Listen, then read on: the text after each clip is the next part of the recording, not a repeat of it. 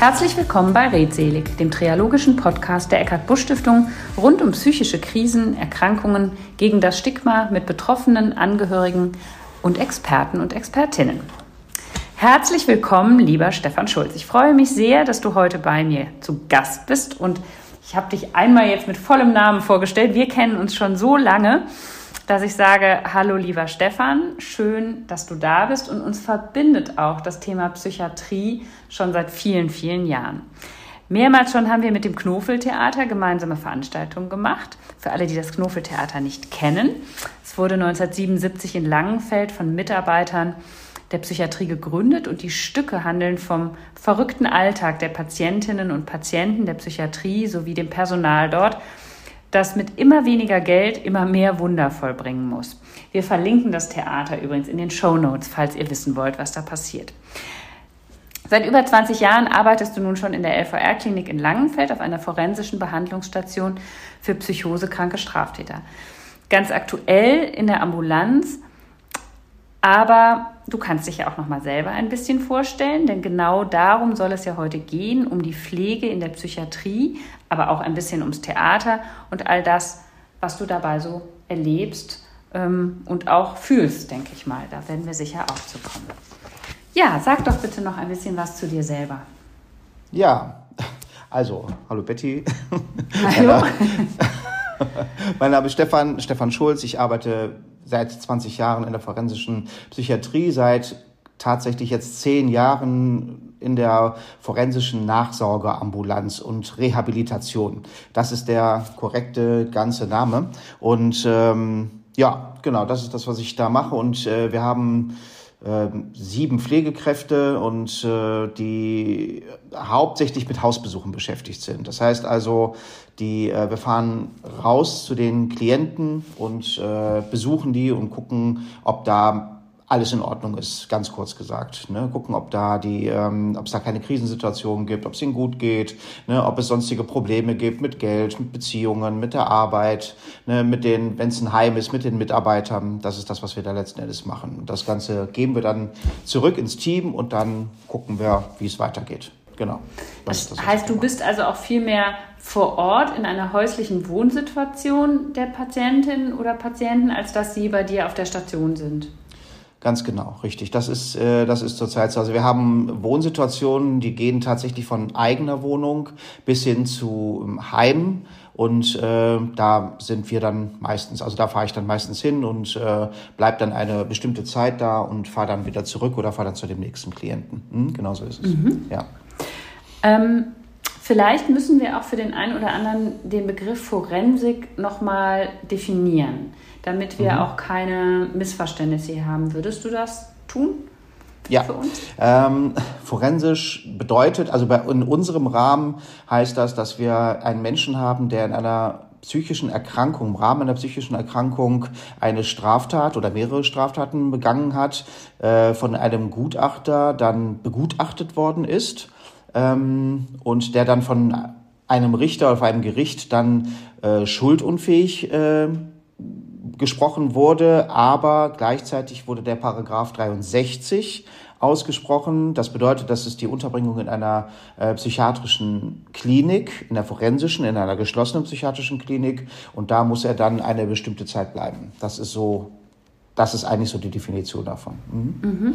Wie geht das denn zusammen damit, dass diese Menschen später dann quasi wieder alleine in, in ihren Wohnungen leben? Also wenn Straftaten vorgekommen sind, dann gibt es ja ohne eine psychische Erkrankung gäbe es ja sowas wie Bewährung und so weiter. Gibt es das hier auch oder wie, wie funktioniert dieser Übergang in ein normaleres Leben wieder? Ja, genau. Es gibt in der Tat gibt es auch eine Bewährung. Also wenn der Klient, ich sage immer gerne Klient statt Patient, ähm, wenn der Klient dann also zu uns gekommen ist, nachdem er den Paragraph 63 bekommen hat, dann gibt es eine bestimmte Zeit, äh, wo er behandelt wird. Ähm, das heißt, er wird von einem ärztlichen äh, Team behandelt, er wird vom Psychologen behandelt, er wird von der Pflege behandelt, ähm, Ergotherapie und ähnliches. Und dann geht das dann irgendwann und dann sagt, okay, jetzt ist eine Krankheitseinsicht da, es ist eine Delikteinsicht da oder es ist zumindestens ähm, äh, der Punkt da, wo man sagen kann, dieser Klient wird keine Delikte mehr begehen. Ja, dann äh, kommt er zu uns. Das ist eine, wir haben noch eine Rehabilitationsstation dabei mit acht Plätzen und äh, da wird er dann quasi noch mal ein bisschen fit for life gemacht. Das heißt, er muss also auch ähm, selber arbeiten, er muss selber ähm, seine Termine erledigen, er muss äh, für andere mit einkaufen und dann geht es dann irgendwann weiter zu einer in ein Heim oder in eine WG oder in, einen, in eine eigene Wohnung. Und das ist dann die sogenannte Beurlaubung. Das heißt, er ist noch bei uns Klient. Wir können ihn jederzeit zurückholen, aber er lebt schon draußen. Aber das alles nach ganz strengen Maßgaben, wo wir sagen, ja, das können wir jetzt machen. Und nach dieser Beurlaubung kommt dann die Entlassung und das ist dann diese Bewährungszeit. Die dauert bei uns in der Regel fünf Jahre. Das ist dann sowas fünf wie, Jahre. Wir nennen das, mh, hm, genau, das ist sowas wie eine, das nennt sich Führungsaufsicht bei uns. Genau. Mhm. Und dann ist die Klinik letzt, hm? in diesen fünf Jahren habt, habt ihr da aber auch noch ein Auge drauf sozusagen.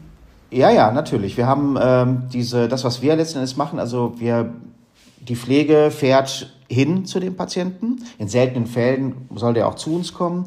Ähm, das heißt aber auch, dass der äh, natürlich noch von einem Psychologen oder einer Psychologin dann eben noch weiter betreut wird, von unserer Psychiaterin weiter betreut wird. Also das machen wir schon noch alles. Wir sind nur nicht mehr, wie man so schön sagt, fallführend. Das heißt, wenn irgendetwas ist, ähm, ist ein Delikt oder ist irgendwie drogenrückfällig geworden oder ähnliches, dann ist ein Bewährungshelfer da, der dann letzten Endes aber die Entscheidungen trifft, ne, wie es denn jetzt dann eigentlich weitergeht. Dann sind wir nur noch quasi diejenigen, welchen die die Informationen über den Patienten an den Bewährungshelfer äh, weitergeben. Das ist das, was wir letzten mhm. Endes dann machen.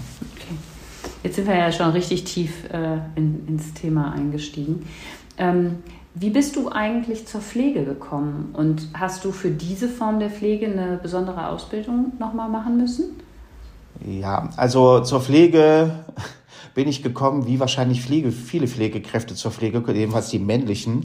Äh, ich brauchte einen Zivildienstplatz. Damals gab es noch den Zivildienst und ähm, das eine Krankenhaus wollte mich nicht. Das zweite Krankenhaus war die Psychiatrie in Grafenberg in Düsseldorf. Und ähm, ja, da bin ich quasi in der Pflege einfach geblieben. Ich habe dann eine kleine Pause gemacht von ein, zwei Jahren, war da ein bisschen unterwegs und dann habe ich die Ausbildung zur Pflegekraft in Langenfeld dann auch gemacht. Und ähm, ja, genau. Und für die ähm, forensische Arbeit selber, es gibt in der Tat Fortbildungen, auch Weiterbildungen. Ähm, davon habe ich natürlich einige besucht, zumindest die Fortbildungen habe ich natürlich besucht. Und äh, in Langenfeld achten wir schon darauf oder achten auch die Leitungen schon darauf, dass man, dass da keine blutigen Anfänger in die, in die Forensik kommen. Und wenn sie es tun, dann wirklich nur in ein erfahrenes Team auch. Also es gibt keine spezielle, es gibt eine spezielle Ausbildung für die Fachpflege für forensische äh, Patienten, die gibt es tatsächlich. Ich persönlich habe keine gemacht. Ich habe fast 20 Jahre Erfahrung und das ist, ähm, das ist in diesem Fall dann eben fast gleichwertig zu sehen. Mhm. Mhm. Genau. Ähm, in welchen verschiedenen Bereichen bist du da denn schon tätig gewesen? Also von Behandlungsstation jetzt über diese Nachsorgebetreuung bis zur Ambulanz oder wie funktionieren also, die unterschiedlichen Bereiche? Ähm, also ich habe ähm, also angefangen habe ich eigentlich auf einer psychiatrischen Akutstation. Das ist äh, das und das ist nicht ähm, das ist nicht zu unterschätzen. Ähm, ich habe da sehr viele sehr viele Menschen erlebt mit vielen Krankheitsbildern. Ich habe viele viele Krisensituationen erlebt, die wir versucht haben auch gut zu lösen, was auch fast eigentlich immer geklappt hat.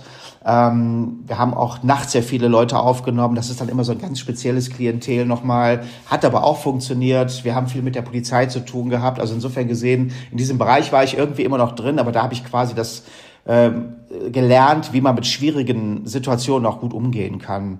Ähm, danach war ich tatsächlich auf einer Behandlungsstation selber und ähm, da ist das eben so, dass die, dass die Klienten, also das das hat ja ein, das Ganze hat ja ein Schleusensystem. Das sind drei, vier Türen, die man dann erstmal öffnen muss, bis man dann erstmal auf dieser Station ist. Und ähm, ja, da habe ich ähm, fast zehn Jahre gearbeitet. Das ist, ähm, das ist eine spezielle Situation auf diesen Behandlungsstationen. Also einmal hat man das Delikt, einmal hat man den Patienten mit seiner, meistens haben die auch noch eine Beziehungsstörung. Das heißt, das Beziehungen, normale Beziehungen funktionieren auch nicht unbedingt immer richtig aufgrund ihrer psychiatrischen Erkrankung. Und dann ist man auf so einer Station auch noch das ist so ein in sich abgeschlossenes System, weil da eben auch keiner so schnell reinkommt. Man kommt aber eben auch nicht raus. Und, ähm, und das ist schon, das ist schon was ganz Spezielles, das muss man schon sagen. Man hat überall Gitter vor den Fenstern. Das ist schon, ähm, das ist schon, das ist eine absolut interessante Arbeit. Und letzten Endes, jetzt wenn ich das von der Pflege aus nur betrachte, wir leisten ja Beziehungsarbeit. Und diese Beziehungsarbeit hat eben auch in meinen Augen eben auch einen therapeutischen Wert, einen therapeutischen Nährwert. Und innerhalb dieser Beziehung kann der Klient eben lernen, eine Beziehung aufzubauen, die, die auch draußen, wo er, die er auch draußen benutzen könnte. Also die Art und Weise, wie er diese äh, Beziehung dann aufbauen kann. Und ähm, ich habe dann irgendwann die Möglichkeit gehabt, rauszugehen. Also habe dann ein Angebot bekommen für die Ambulanz und habe das dann auch gemacht, weil ich aus diesem geschlossenen Kontext auch mal raus wollte. Das ist, weil es eben auch so sehr speziell ist und da muss ich mich dann tatsächlich nochmal komplett umgewöhnen. Also einerseits, weil das, das Netzwerk außerhalb dieser forensischen Ambulanz natürlich ein riesengroßes ist. Es ist man hat ähm, Anwälte, man hat Führungsaufsicht und so weiter, äh, Heime und äh, man muss auch anders mit den Klienten umgehen. Ich kann nicht sagen, irgendwie, sie machen jetzt mal das und das, sondern ich muss das verhandeln das ist schon, das ist schon sehr interessant gewesen. Am Anfang war das für mich etwas schwieriger und mittlerweile, ja, mittlerweile funktioniert das ziemlich gut. Also das ist, äh, aber es ist auch super. Das ist auch wirklich klasse. Und das Tolle ist, wenn ich da jetzt mal ein bisschen ins Plaudern kommen darf, das, was ich von den Klienten auf der Station erlebt habe, was sie da zum Teil für Verhaltensweisen gezeigt haben, ähm, das habe ich draußen gar nicht mehr gesehen. Draußen war das dann auf einmal so, dass die äh, Fähigkeiten gezeigt haben, die sie auf Station gar nicht zeigen brauchten und auch nicht konnten, noch nicht wollten. Und das ist schon, das ist schon ziemlich klasse, das muss man wirklich sagen. Und wir haben echt gute Erfolgsstories ne, mit Leuten, die jetzt super gut klar draußen kommen. Ja, super. Genau. Ähm, die, was sind es denn für Störungsbilder, die am häufigsten in der Forensik vorkommen? Also ich könnte mir vorstellen, dass es Störungsbilder gibt, die ähm, häufiger sind dort als andere jetzt zum Beispiel. Also ich sag mal, du wirst vielleicht nicht so sehr die äh, Angstpatienten haben, sondern eher eben Psychosepatienten oder ja. Kann man da, kann man da was zu sagen? Ja, kann man in der Tat. Also Angst, habe ich aber festgestellt, ist fast bei allen Klienten dabei am Schluss ne, haben die. Steckt haben die, die Angst da ist dahinter. Ja, ja, klar. Steck, steckt die Angst da meist dahinter. Aber es sind viele Psychosepatienten natürlich. Ähm, dann, also das würde ich auch sagen, das macht den größten Teil eigentlich aus. Dann äh, kommen die Patienten mit Persönlichkeitsstörungen, auch so mit ähm, Störungen der Sexualpräferenz. Das ist dann noch ein Ding. Und ähm, ich, also ich kann ja jetzt keine Zahlen nennen, aber ich würde mal sagen, vielleicht ein Viertel davon oder ein Drittel davon hat auch meistens noch, ein, noch eine Drogengeschichte mit dabei. Also es ist dann, ähm, kommt dann auch noch mit dazu. Ne? Drogen, Alkohol, da weiß man ja auch nie so genau, wie sich das eigentlich so bedingt hat. Aber Psychosen sind in der Tat die häufigste Form, ja. Mhm. Um was für Delikte handelt es sich denn, wenn man ähm, auf so einer forensischen Station landet? Ja, das ist alles, das muss man dazu sagen. Also es sind, äh, es ist Sachbeschädigung, Brandstiftung, schwere Brandstiftung, Körperverletzung, schwere Körperverletzung, äh, versuchter Totschlag, Totschlag, Mord natürlich eher nicht, weil da steckt ja auch mal der, der Punkt der Heimtücke hinter. Ähm, das sind also ja, und halt eben Vergewaltigungen, Vergewaltigungen von, äh, von Frauen, Vergewaltigungen von Kindern. Ne, das ist also das, im Grunde genommen haben wir eigentlich alles, was das Strafgesetzbuch so hergibt, haben wir eigentlich äh, an Delikten bei uns, ja. Mhm. Und wer entscheidet darüber, ob ein Patient jetzt wie zurechnungsfähig ist und wo er untergebracht wird? Also das ähm, ganz am Schluss entscheidet es natürlich ähm, Richterinnen, Richter. Aber es gibt natürlich noch ein Gutachten vorher, das dann in der Regel auch sehr, sehr umfangreich ist. Äh, dazu wird ein äh, forensischer Gutachter äh, bestellt und der dann den Patienten dann quasi interviewt. Und meistens wird dann auch, wird dem dann auch gefolgt. Also je nach, wenn der dann empfiehlt, sagen wir ja, ne, dieser Patient war zum, zum Tatzeitpunkt tatsächlich nicht zurechnung oder nur bedingt zurechnungsfähig, dann folgen die Richter dem in der Regel eigentlich auch. Das muss man schon sagen. Also am Schluss entscheidet es natürlich aber dann auch der Richter. Ganz genau, mhm. ja. Was uns ja auch, uns beide auch verbindet, ist die lange, langjährige Arbeit zum Thema Entstigmatisierung psychischer Krankheiten oder auch der, mal, die Leidenschaft für dieses Thema. Jetzt stelle ich mir vor, dass das in diesem Bereich noch mal viel krasser ist, äh, als es ohnehin schon ist. Wie erlebst du das? Ja, das ist eine, finde find ich sehr schön, dass wir diese Frage erörtern, weil diese Frage kommt nämlich in der Tat, ähm, darüber macht sich kaum einer Gedanken. Das ist ähm, tatsächlich so. Also man kann so übergreifend kann man sagen, dass die ähm, Klienten tatsächlich zum Teil auch von ihrer eigenen Tat äh, äh, traumatisiert sind. Und dieses, dieses Trauma wird oft nicht gesehen und dann kommt eben auch die, diese Stigmatisierung. Also dann äh, forensische Patienten, wenn ich das dann draußen erzähle, dann sind das meistens äh, Männer, die dann irgendwelche Sexualdelikte begangen haben, was ja so schon mal gar nicht stimmt. Ähm, das ist so der eine Punkt der Stigmatisierung und es wird, wird diesen Klienten auch wirklich nicht gerecht.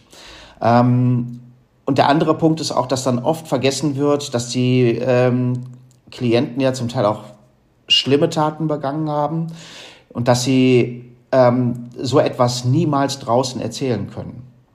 Und ähm, das sollen sie auch nicht, aber sie werden sofort in eine Ecke gedrängt. Da ist so diese, dieses Punkt wegsperren und zwar für immer.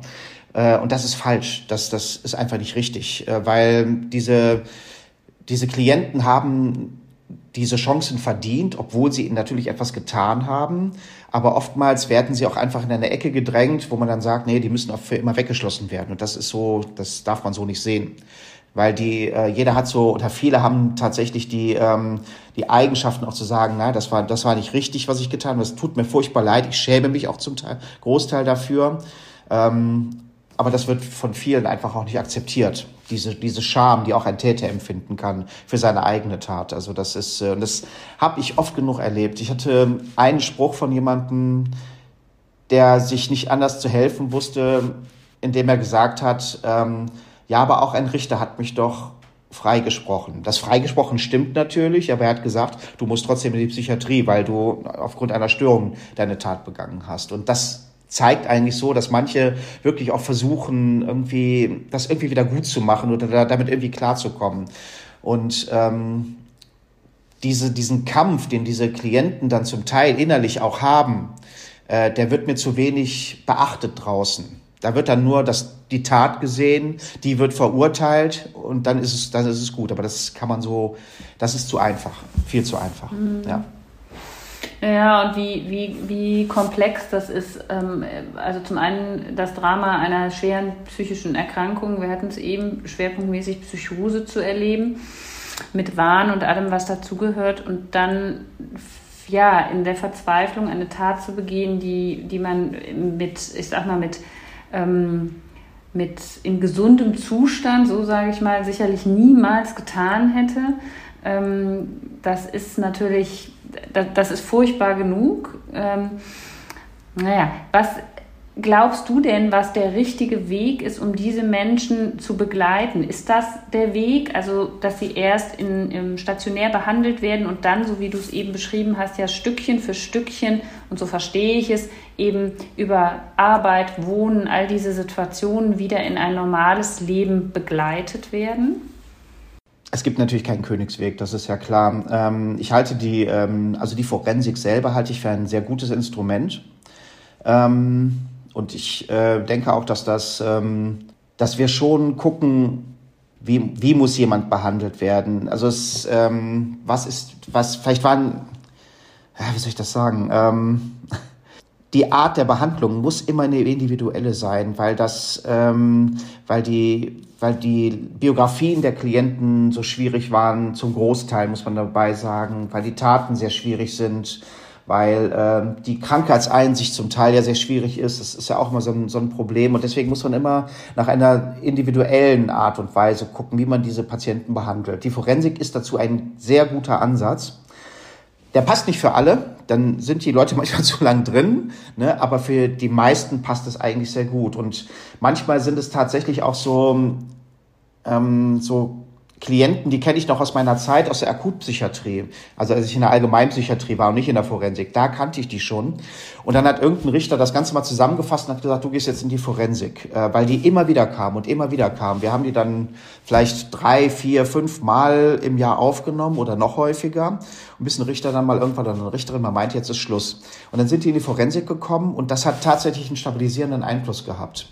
Ähm, also ich halte es für einen guten Weg. Ich halte es für einen guten Weg, okay. ja. Okay.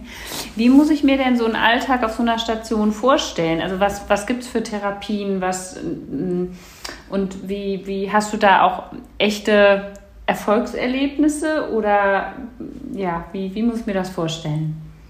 Ja, also ähm, das ist äh, ja tatsächlich, also wirklich echte Erfolgserlebnisse. Also der übliche Alltag auf so einer geschlossenen Station jetzt, der ist, geht in der Regel so los, dass ähm, man steht meistens so gegen 7 Uhr auf.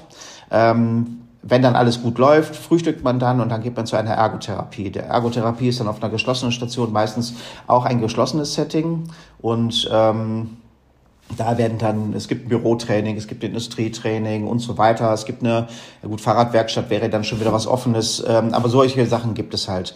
Dann kommt man zurück, ist zu Mittag, dann gibt es verschiedene Therapieangebote, entweder Gespräche mit, ähm, mit Psychologinnen oder Psychologen, mit Psychiatern und ähnliches. Und dann gibt es eben noch so äh, spezielle Trainings, Trainings sozialer Kompetenzen, ne, wo man dann so bestimmte Situationen äh, nachspielt und äh, wo man dann eben so einem sehr engen Rahmen dann guckt, wie hätte man sonst noch reagieren können.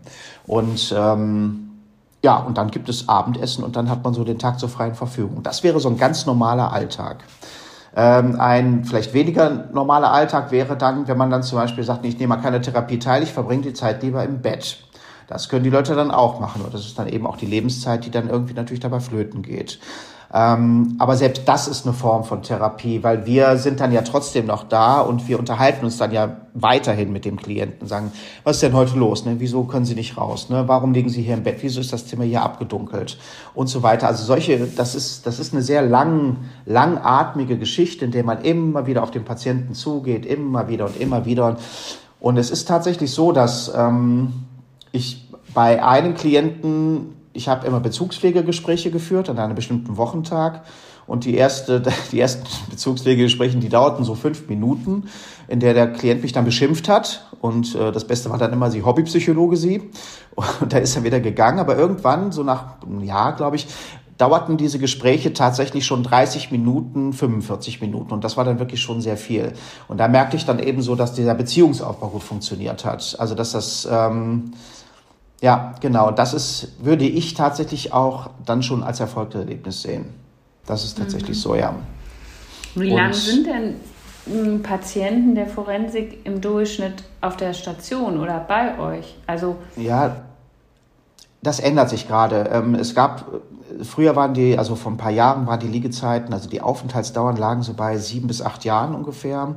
Jetzt äh, versucht der Gesetzgeber äh, das Ganze runterzudrehen das ist aber auch jetzt eine sehr neue Entwicklung, dass es nur noch so zwei Jahre, drei Jahre dauert. Das, ähm, stationär. Stationär, genau. Und dann kommt noch, äh, dann kommt noch eine Beurlaubungszeit dazu, vielleicht noch von einem Jahr. Das ist jetzt so roundabout.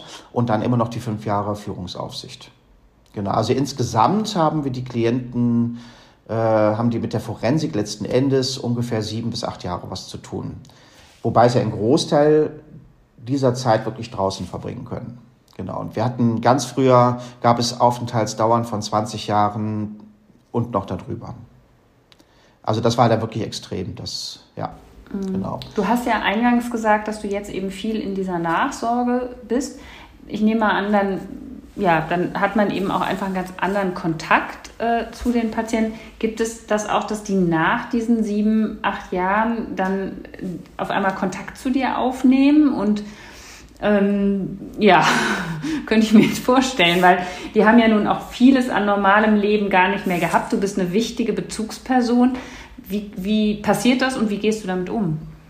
Ja, das passiert in der Tat eher seltener, genau, weil ich habe also ich, in der Tat kenne ich einen Menschen, der auch heute immer noch mal sich bei mir meldet und äh, auch einfach noch, dass wir einfach noch mal ein bisschen quatschen, dann gibt's auch einen Kaffee und so. Das, das ist wirklich eher selten, weil ich habe, ich mache das wirklich, ähm, also Beziehungsarbeit ist ja, ist ja schon, ich gehe ja, wenn ich von Beziehungsarbeit rede, dann rede ich ja nicht davon, wie ich draußen Beziehungen führe. Das kann ich ja, das geht ja nicht. Ich muss meine Arbeit, also meine Beziehungsarbeit professionalisieren. Es gibt einen Aufbau, es gibt eine Erhaltung und es gibt einen Abbau von Beziehungen. Und das wäre so der, das ist so der Königsweg der ganzen Geschichte. Gerade in der Pflege finde ich ist das sehr wichtig. Und ähm, das versuche ich eigentlich eigentlich immer und oft gelingt es mir auch. Also es ist, ähm, ich baue den Kontakt. Am Anfang bin ich sehr nah dran. Äh, in der, bei den Hausbesuchen bin ich auch in der Regel sehr nah dran, aber wenn das so in Richtung Führungsaufsicht geht, dann verändern sich ja auch die Frequenzen der Hausbesuche. Ja, wir haben am Anfang sehr kurze Frequenzen, am Schluss haben wir sehr lange Frequenzen und dann fange ich an, die Beziehung wieder abzubauen. Und das ist eigentlich ein gutes Konzept und ich merke das auch, dass es deswegen funktioniert, wenn die Leute, freue ich mich immer sehr drüber, wenn die anfangen, außerhalb Beziehungen zu leben. Ne? Wenn die dann auf einmal eine Freundin haben oder einen Freund haben oder wenn sie mit anderen Klienten, die sie auch noch kennen, wieder zusammen sind und wenn ich dann immer unwichtiger werde. Und das ist ein wirklich guter Punkt. Ja. Und das funktioniert in der, in der Regel auch. Hm?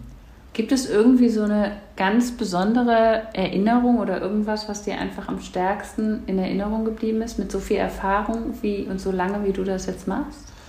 Ja, da gibt es, ähm, da gibt es mehrere. Und ich habe, ähm, ich meine, wir hatten ja diese Frage vorher. Und ich habe lange über diese Frage nachgedacht. Ähm, ja, das ist, ähm, ja, in der Tat, es gibt, es gibt tatsächlich zwei Sachen, die mir wirklich sehr, sehr in Erinnerung geblieben sind. Und ich habe mich immer gefragt, wie ich, wie ich davon erzählen kann, ohne ähm, dabei zu viel zu erzählen. Für mich ist das völlig egal. Also ich hatte tatsächlich, ähm, ähm, ich bin ja ohne Vater aufgewachsen und das gibt mir ja eine besondere Biografie. Also mir fehlt ja dieser, dieser männliche Erziehungsteil, der fehlt mir ja einfach.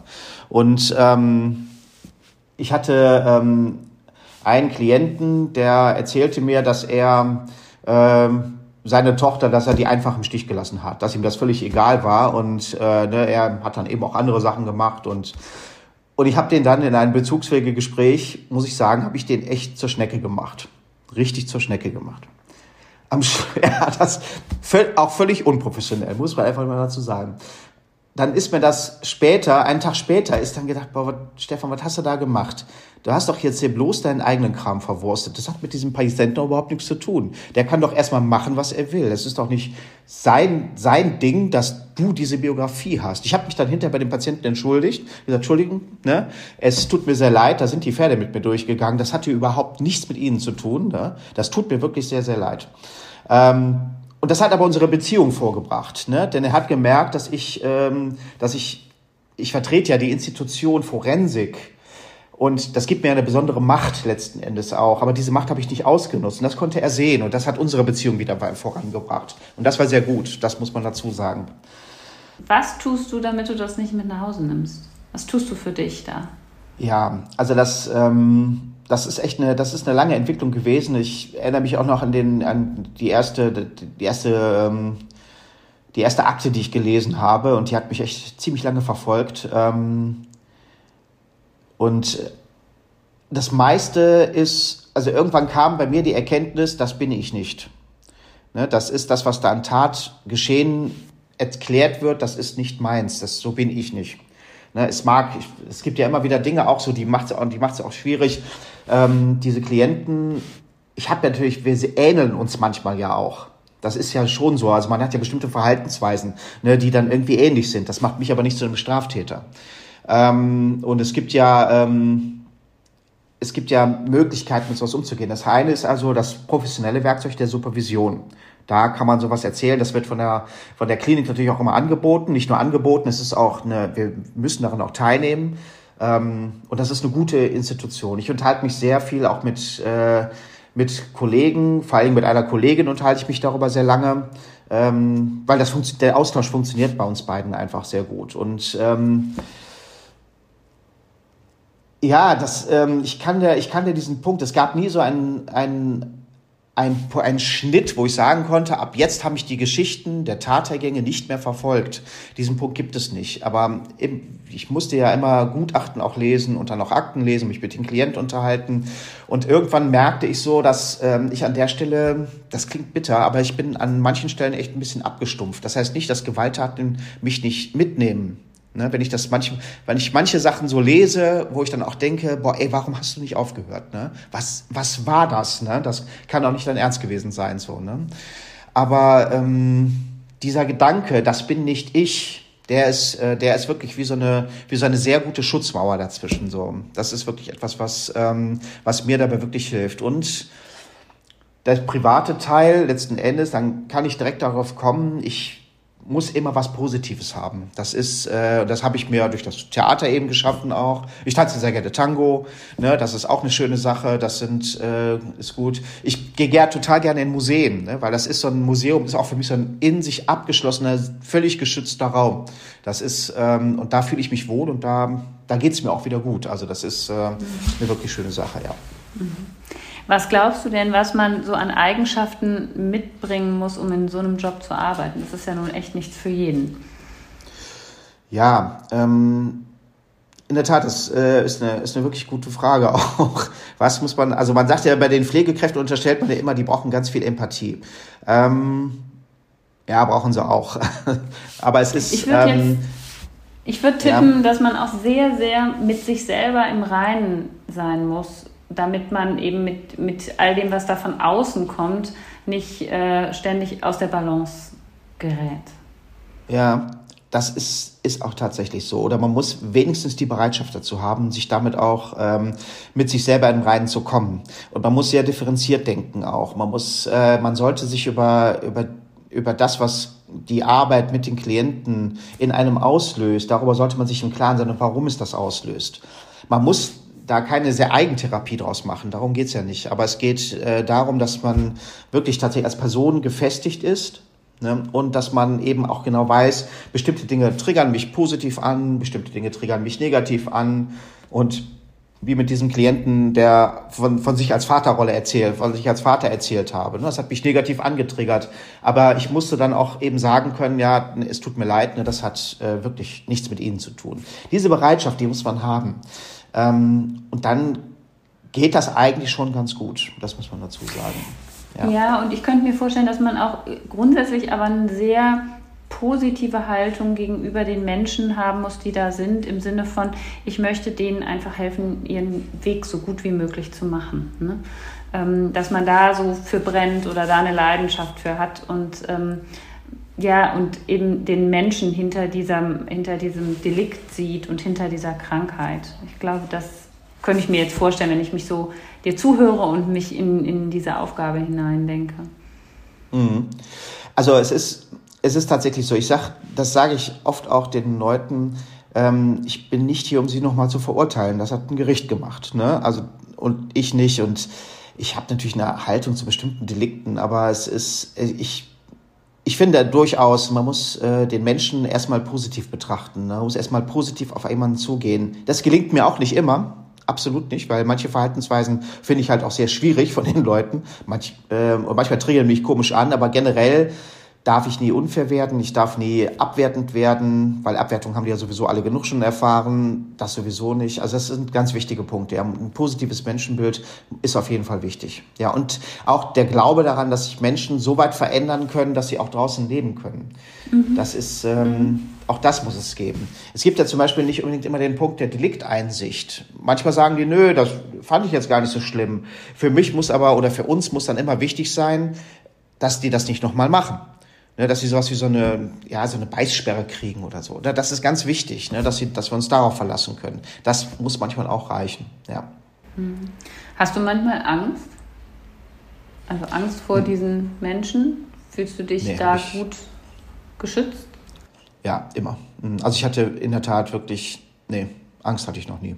Also tatsächlich nicht. Ich hatte auch 20 Jahre keinen Grund, Angst zu haben.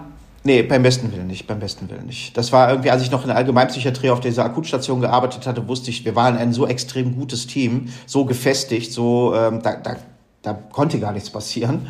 Und, ähm, und jetzt ist das irgendwie, nee, auch nicht. Ich, nee, habe ich nie gehabt so. Das ist irgendwie Befürchtungen vielleicht mal, aber ich werde auch manchmal nervös, aber richtige Angst, nee, hatte ich noch nicht. Nee. Mhm.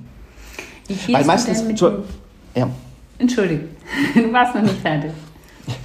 Das ist, der Punkt ist ja, wenn man jetzt mal so von den Delikten ausgeht, also äh, beim Sexualdelikt falle ich ja sowieso meistens raus. Also das ist äh, meistens sind es Frauen oder Kinder gewesen. Also da bin ich ja sowieso nicht betroffen. Das muss man klingt jetzt ein bisschen lakonisch, ist aber gar nicht so gemeint. Äh, bei Gewaltdelikten sind es oft auch Beziehungsdelikte gewesen. Ne? Also wenn es jetzt auch so um versuchten Totschlag ging oder ähnliches, das waren oft Beziehungsgeschichten und äh, da bin ich ja auch nicht betroffen. Ich habe ja, ich baue ja eine Beziehung ganz anders auf. Und, ähm, und wenn es dann so Körperverletzungen geht im Rahmen einer Psychose, ne, wenn man sich so bedroht fühlt, verfolgt fühlt oder ähnliches, dann weiß ich ja, die Leute sind ja in einem Rahmen, in dem das erstmal nicht mehr passieren kann. Vielleicht bekommen sie auch Medikamente die erstmal verhindern, dass diese, dass diese, diese schrecklichen Ideen in einem auftauchen. Ne? Das sind ja alle solche Dinge, die, wo ich dann sagen kann, da brauche ich jetzt keine Angst mehr zu haben, weil das, weil der Rahmen einfach ein ganz anderer ist. Und oftmals, wir versuchen ja alle irgendwie so eine Beziehung aufzubauen, in dem, die, dem die, wir den Patienten auch wichtig sind. Und das funktioniert tatsächlich. Also es gibt eine, die fast sichersten Stationen in der Psychiatrie sind wahrscheinlich forensische Stationen. Also zumindest in Langenfeld, da passiert nicht viel. Also ich wirklich nur selten. Mhm. Ähm, wenn ich mir jetzt vorstelle, wie lange die Klienten bei euch sind, wie du sprichst ja viel von der Beziehungsarbeit, die ihr aufbaut dann ist das ja auch eine Form von Nähe, die da entsteht. Wie gehst du denn mit Nähe und Distanz um? Weil irgendwie muss man ja auf der einen Seite Beziehung aufbauen und auf der anderen Seite professionell bleiben. Das stelle ich mir manchmal hm, nicht ganz einfach vor. Ja, das ist, äh, ich habe schon geahnt, dass diese ganzen Fragen ins Eingemachte gehen. aber, aber ist ja auch, ist ja auch, genau, es ist nicht immer einfach, beim besten Willen nicht. Und ähm, äh, manchmal bei manchen Leuten, ähm, ja, das ist schwer.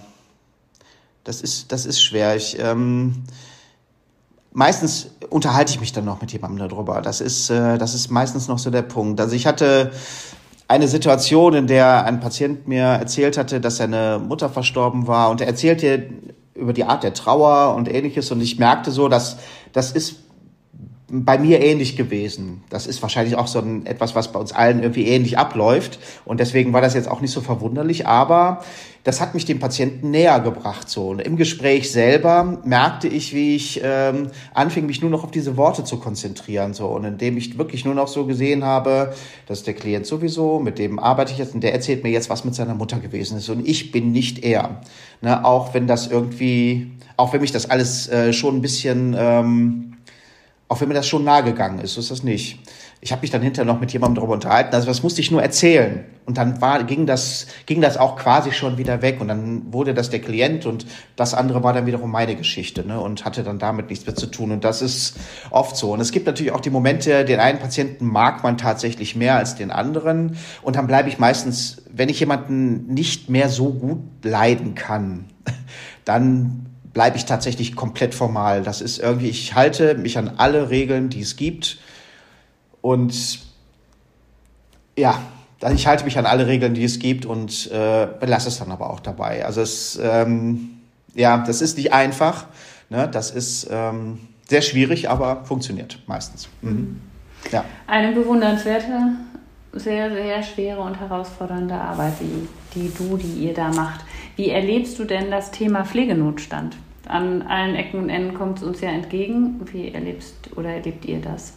Ja, das ist ähm, also das in der Forensik, also wir jetzt in der Ambulanz zumindestens, äh, wir leben da immer noch in so einem Garten Eden, weil wir haben wir haben jetzt zurzeit genug Leute, aber wir haben auch lange wieder gesucht, bis wir dann auch mal wirklich geeignetes Personal bekommen haben. Ähm, das ist jetzt Gott sei Dank auch da. Es ist ähm, aber das wird schwierig bleiben und äh, wenn da nicht noch Leute nachkommen, dann ist es, äh, dann wird es, die Arbeitsverdichtung ist, ein, ist eine schwierige Geschichte. Wir haben eine Arbeitsverdichtung alleine schon aufgrund der Tatsache, dass die Aufenthaltsdauern der Patienten geringer werden. Das heißt, wir müssen, wir müssen, wenn die zu uns kommen, schneller die Beziehung aufbauen. Ähm, wir müssen äh, Krisen schneller erkennen können. Das ist also alles etwas, was wir machen müssen, aber wir bekommen gleichzeitig auch immer mehr Klienten. Und ähm, noch sind wir an einem Punkt, wo wir sagen können, das kriegen wir mit unserem Personalstamm, also dem Pflegepersonalstamm, kriegen wir das gut hin. Ähm, aber irgendwann wird der Punkt wahrscheinlich kommen, wo das dann immer schwieriger wird. Und dann muss das Team größer werden und dann wird auch die Arbeit immer schwieriger, weil wir können, ja, Pflege kann ja, niemals. Oder es geht auf die Qualität. Oder es geht auf die Qualität. Aber das, äh, ja, da, also alles in mir sträubt sich, ne, das, äh, das so akzeptieren zu können, so, ne, weil wir können als Pflege nicht verwalten. Das ist egal, in welchem Bereich das ist. Ob das Forensik ist, Allgemeinpsychiatrie, Somatik, das funktioniert nicht. Genau. Aber es wird wahrscheinlich kommen, ja. Und dann können wir nur noch gucken, ist, der, ist die Wohnung in Ordnung, ist der Patient ist der psychotisch, wenn nicht, dann gehen wir wieder. Wenn wir Pech haben, läuft es genauso, ja. Was so wünschst du dir denn für die Zukunft? Ja, was wünsche ich mir für die Zukunft? Ähm, dass es genügend Leute gibt, die das machen. Ja, dass es, dass es genügend Leute gibt, dass es auch genügend äh, engagierte Leute gibt, die diese Arbeit gerne machen wollen. Und ähm, ja, das ist das, was ich mir eigentlich wirklich wünsche, dass, äh, dass wir, dass da Leute zu uns kommen, genügend Leute zu kommen, die auch diese Arbeit gerne machen.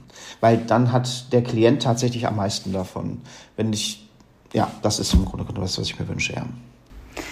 Dann lass uns mal noch auf Knofel gucken und darüber sprechen. Also ich kenne, wir haben schon mehrere Veranstaltungen zusammen gemacht, aber vielleicht magst du zum Theater mal was erzählen. Ähm, vielleicht auch nochmal, wie es entstanden ist, was ihr im Moment macht, was ihr vorhabt. Ja, würde mich ja genau, das Knofel. Das Knofel hat, das hat, der Name hat nichts mit Knoblauch zu tun. Also das ist eins der größten Missverständnisse. Das kommt aus dem Wie ist dieser Name eigentlich entstanden? Ja, das weiß ich auch nicht so genau, ehrlich gesagt. Also ich kenne den, die Gründer der, des Knoffeltheaters, kenne ich ja, den Klaus Roth, den Joachim Hülsen, die Leute kenne ich ja alle. Aber ähm, die hatten irgendwann mal, die kannten dieses... Ähm, das selber ist ja 77 gegründet worden, also zu Zeiten, als in der Psychiatrie viel umgebrochen wurde. Da wollte man weg von der Verwahrpsychiatrie hin zu einer offenen mhm. Psychiatrie. Und ähm, dann hat wohl irgendjemand die Idee gehabt, Mensch, guck mal, da ist dieses jiddische Wort Knofel und das heißt heilloses Durcheinander. Und das ist das, was die Leute ah. erstmal darstellen wollten. Ganz genau. So, das Knofel war also ein, ist also ein heilloses Durcheinander. Und äh, das haben die Kollegen damals versucht haben, so ihre Arbeit versucht, dieses heillose Durcheinander, was im Rahmen dieser Psychiatrie-Enquete entstanden ist, irgendwie auf die Bühne zu bringen und damit dann klarzukommen. Das war eigentlich so der, der große Grund. Ja, das Knuffeltheater gibt's dann eben auch heute noch. Die Arbeit, ähm, die Art und Weise, wie die Stücke entstehen, hat sich mittlerweile auch verändert. Wir führen eigentlich nur selbstgeschriebene Stücke auf. Wir kaufen keine Stücke ein. Das ist früher mal so gewesen. Das machen wir aber schon seit geraumer Zeit nicht mehr. Und ähm, ja, der Stamm setzt sich eigentlich immer aus Leuten zusammen, die mit der Psychiatrie auch was zu tun haben oder mit der Somatik was zu tun haben.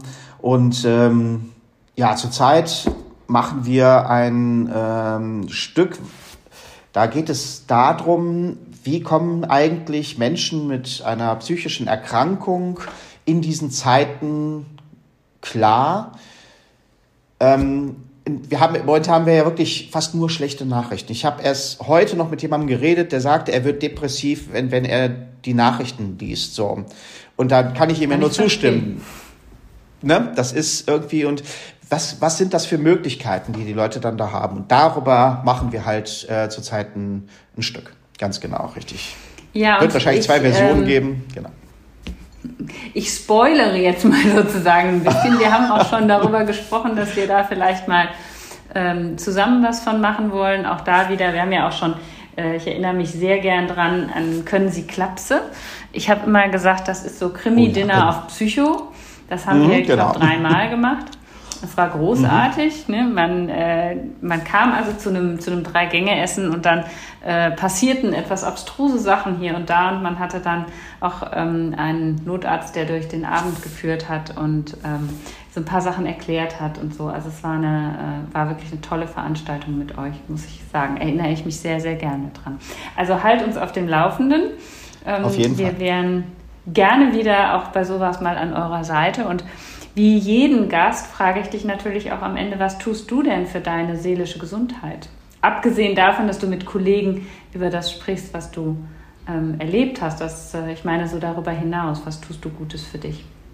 Ja, also was tue ich Gutes für mich? Also in der Tat, ich ähm, das Theater, das ist eine sehr wichtige Geschichte. Das ist, ähm, das mache ich extrem gerne. Ich schreibe das Ganze gerne. Ich bringe das gerne auf die Bühne. Das ist alles ganz toll. Das ist das, was ich gerne mache. Ich Tango tanzen, das ist tatsächlich auch ähm, eine sehr schöne Sache, weil es auch so ein in sich abgeschlossenes System ist und äh, man hat eine feste Struktur. Das ist schon, das ist schon ziemlich klasse. Ich ähm, koche sehr gerne. Ich ähm, ja, wenn ich mal verreise, dann verreise ich auch gerne äh, etwas ex, ja, extremer jetzt nicht, aber jetzt war ich ja letztens erst in Nepal und ähm, das war ähm, das hatte schon was sehr Tolles. Also da war ich dann ganz raus. Ne? Und das sind so sind so Sachen, die es sollen Dinge sein, die mit meiner Arbeit nichts zu tun haben. Es sollte keinen forensischen Kontext haben und den hat es dann in der Regel auch nicht so. Ich kann auch tatsächlich mich mit in meinem privaten Umfeld kann ich mich auch kaum jemanden mit kaum jemanden darüber unterhalten. Das das geht einfach nicht. Das ist einfach so die äh, die forensische Arbeit, die lässt das gar nicht zu und das ist aber gut. Ja, das ist irgendwie, das zwingt mich dazu, andere Themen einfach zu haben und das äh, genieße ich eigentlich auch sehr. Ja, genau. Also das ist im Großen und Ganzen so der Punkt. Mhm. Ja. Vielen, vielen Dank, lieber Stefan. Vielen Dank für diese ja, sehr engagierte und sehr herausfordernde und schwierige Arbeit, die du da machst an der Stelle.